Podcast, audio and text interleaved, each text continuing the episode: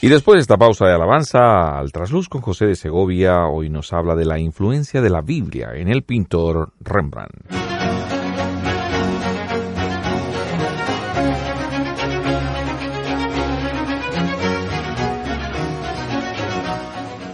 Se ha llamado a Ámsterdam la Venecia del Norte. Es una ciudad que amo especialmente. Desde que estudié en este país, eh, la encuentro especialmente fascinante, incluso bajo el agua a tantas horas como entre medios de esas masas de turistas se puede recorrer la ciudad.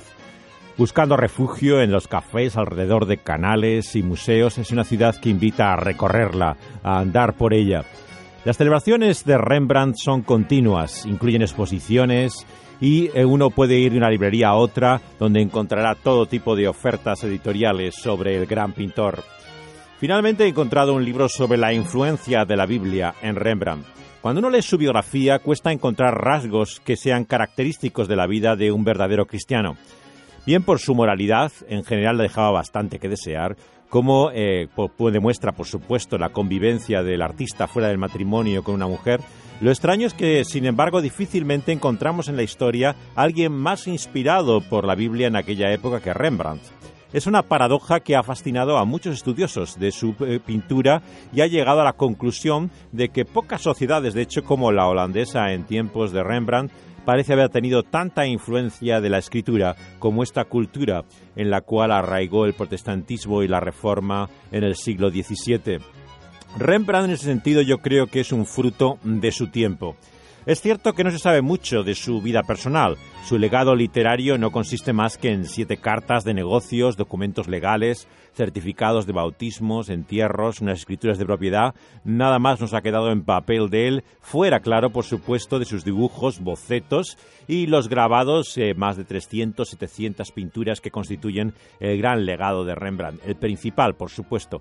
Nació en 1606 en una poderosa y rica ciudad, Leiden era el sexto de siete hijos. Y su madre, a juzgar por el famoso retrato, tiene muchos, eh, parece que era una mujer culta, leía la Biblia. Se supone que fue por medio de ella que conoció la escritura y tuvo acceso también a una educación superior, llegando a estudiar en la universidad. Él aprendió a pintar temas de arquitectura, mitología, historias de la Biblia y fue influido particularmente por la técnica de Caravaggio. Su claro oscuro es la influencia clave en la obra de Rembrandt. En 1625 se establece en Leiden como un artista independiente.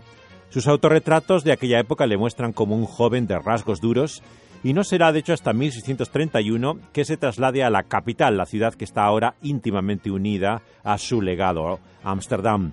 Allí se casará tres años después con una rica heredera, Saskia, que murió en 1642 después de dar a luz su hijo Tito. Ese año pinta a un grupo de milicianos voluntarios en una conocida guardia nocturna que es considerada hoy su obra maestra un cuadro monumental que está en el Rijksmuseum recién reformado ahora. La última etapa de su vida va a tener grandes dificultades económicas. Va a vender muchas cosas, excepto su Biblia, curiosamente, que la conservó siempre. Rembrandt trabajó también el paisaje, como la mayor parte de los artistas que venían eh, de esta tradición holandesa del siglo XVII, pero es particularmente conocido por grabados de tema bíblico. Sus personajes van haciéndose con el tiempo cada vez menos dramáticos, y es la época de los discípulos de Maús, la bendición de Jacob, la mujer sorprendida en el adulterio, figuras serenas inspiradas por una de las pocas posesiones que el artista mantiene hasta el final, la Biblia. Tenía además, curiosamente, una edición de la historia de los judíos de Josefo. En ese sentido, Rembrandt es un homos unis libria, el hombre de un solo libro, como se ha dicho muchas veces, que le acompaña hasta su muerte. Hasta la literatura en torno suyo tenía relación con la Biblia. Los modelos que Rembrandt suele usar para personajes bíblicos están a menudo inspirados en los modelos judíos reales que vivían en su barrio. Donde él tenía el taller vivían muchos judíos, aunque algunos no lo parezcan. Por ejemplo, el caso de la mujer de Potifar, rubia ella, eh, no parece tener nada de egipcio, pero era eh, una de estas mujeres que vivía en la zona. Sus ropas no son las habituales del siglo XVII. Adán y Eva están desnudos, como una pareja de mediana edad, tiene un aire casi de neandertal primitivo, y Cristo aparece solamente doce veces. La tradición de la Reforma es muy reticente a la representación de Jesús mismo vemos que los motivos religiosos eh, se consideran peligrosos por llegar a ser objeto de devoción y por eso se busca la ilustración, la expresión de fe personal pero eh, no con ese sentido de iconografía eh, religiosa para culto. Rembrandt fue miembro, por supuesto, de la Iglesia reformada holandesa. Era protestante, pero tuvo relación con los menonitas, la reforma radical. No tenía intereses teológicos ni había profundizado aparentemente en sus diferencias, pero era un protestante convencido, amante de la palabra de Dios.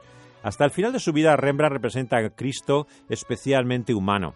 Su idea de la encarnación no es una deificación de la naturaleza humana, sino un acto de amor divino que muestra su poder, su gloria, solamente por la fe.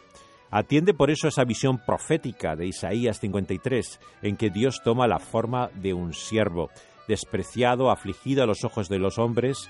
El Cristo, el siervo en su humillación en la carne, es como bajo un velo que esconda su majestad divina. Llega así a su culminación en una visión de la cruz en la que llega a retratarse él mismo como uno de los que le crucifican, como responsable de su muerte. Lo mismo hace, por cierto, en el apedreamiento de Esteban de 1625, donde aparece como testigo, como verdugo y hasta como víctima, también Rembrandt representado en el cuadro. Todo ese sufrimiento nos quiere decir que es por causa nuestra. Pero es sobre todo la gracia de Dios la que brilla en la obra de Rembrandt. Él reconoce así su propia culpa y con el cántico espiritual negro se pregunta dónde estaba él cuando crucificaron a Cristo. Y no tiene duda que estaba entre los verdugos. Sus personajes bíblicos como Sansón muestran la vulnerabilidad a años luz claro de la tradición iconográfica católica. La tragedia en los ojos de Betsabé, que vemos en 1654, te hace olvidar incluso la belleza de su cuerpo. El autorretrato, como si fuera el apóstol Pablo del año 61, nos lo muestra como un vaso de pecado, objeto de salvación, un pecador cualquiera, lo describe el crítico Simon Schama, el más conocido autor estudioso de Rembrandt. Es el cuadro de compasión y de gracia que maravilla a Henry Nouwen, a este místico católico que inspira su famoso libro, precioso, El regreso del Hijo Pródigo, inspirado en la obra de Rembrandt. Nos guste o no, hay una visión claramente protestante, queramos o no, de la realidad en artistas como Rembrandt, independientemente de su fe personal. Este es el tema que tenemos que tener en cuenta. Como muchos de sus contemporáneos holandeses del siglo XVII, eh, encontramos unas características propias que no hay en ninguna otra parte de Europa de una cultura transformada por la Biblia. Un católico como Jan van Goyen, incluso que vive en Holanda entonces, hace paisajes que responden más a esa visión bíblica que lo haría, por ejemplo, un italiano en, en, ese mismo momento. Así que había en toda la sociedad una cultura, una influencia de la escritura, que vemos que es una ilustración de cómo el cristianismo, en definitiva, de acuerdo a las palabras de Jesús, llega a ser sal en este mundo produce frutos que van más allá de la conversión de individuos, que por supuesto es lo importante, lo fundamental, personas que reciban a Jesucristo como su Señor y Salvador. Pero hay también un fruto del espíritu mm, que sin llegar al individuo afecta a una sociedad, a una cultura. Lo vemos en los ayudamientos. Producen un despertar espiritual, conversiones de individuos, pero también una sociedad transformada. Y ocurre así en la cultura en la época de Rembrandt. Transforma la actitud ante el trabajo, ante el dinero, ante la realidad misma.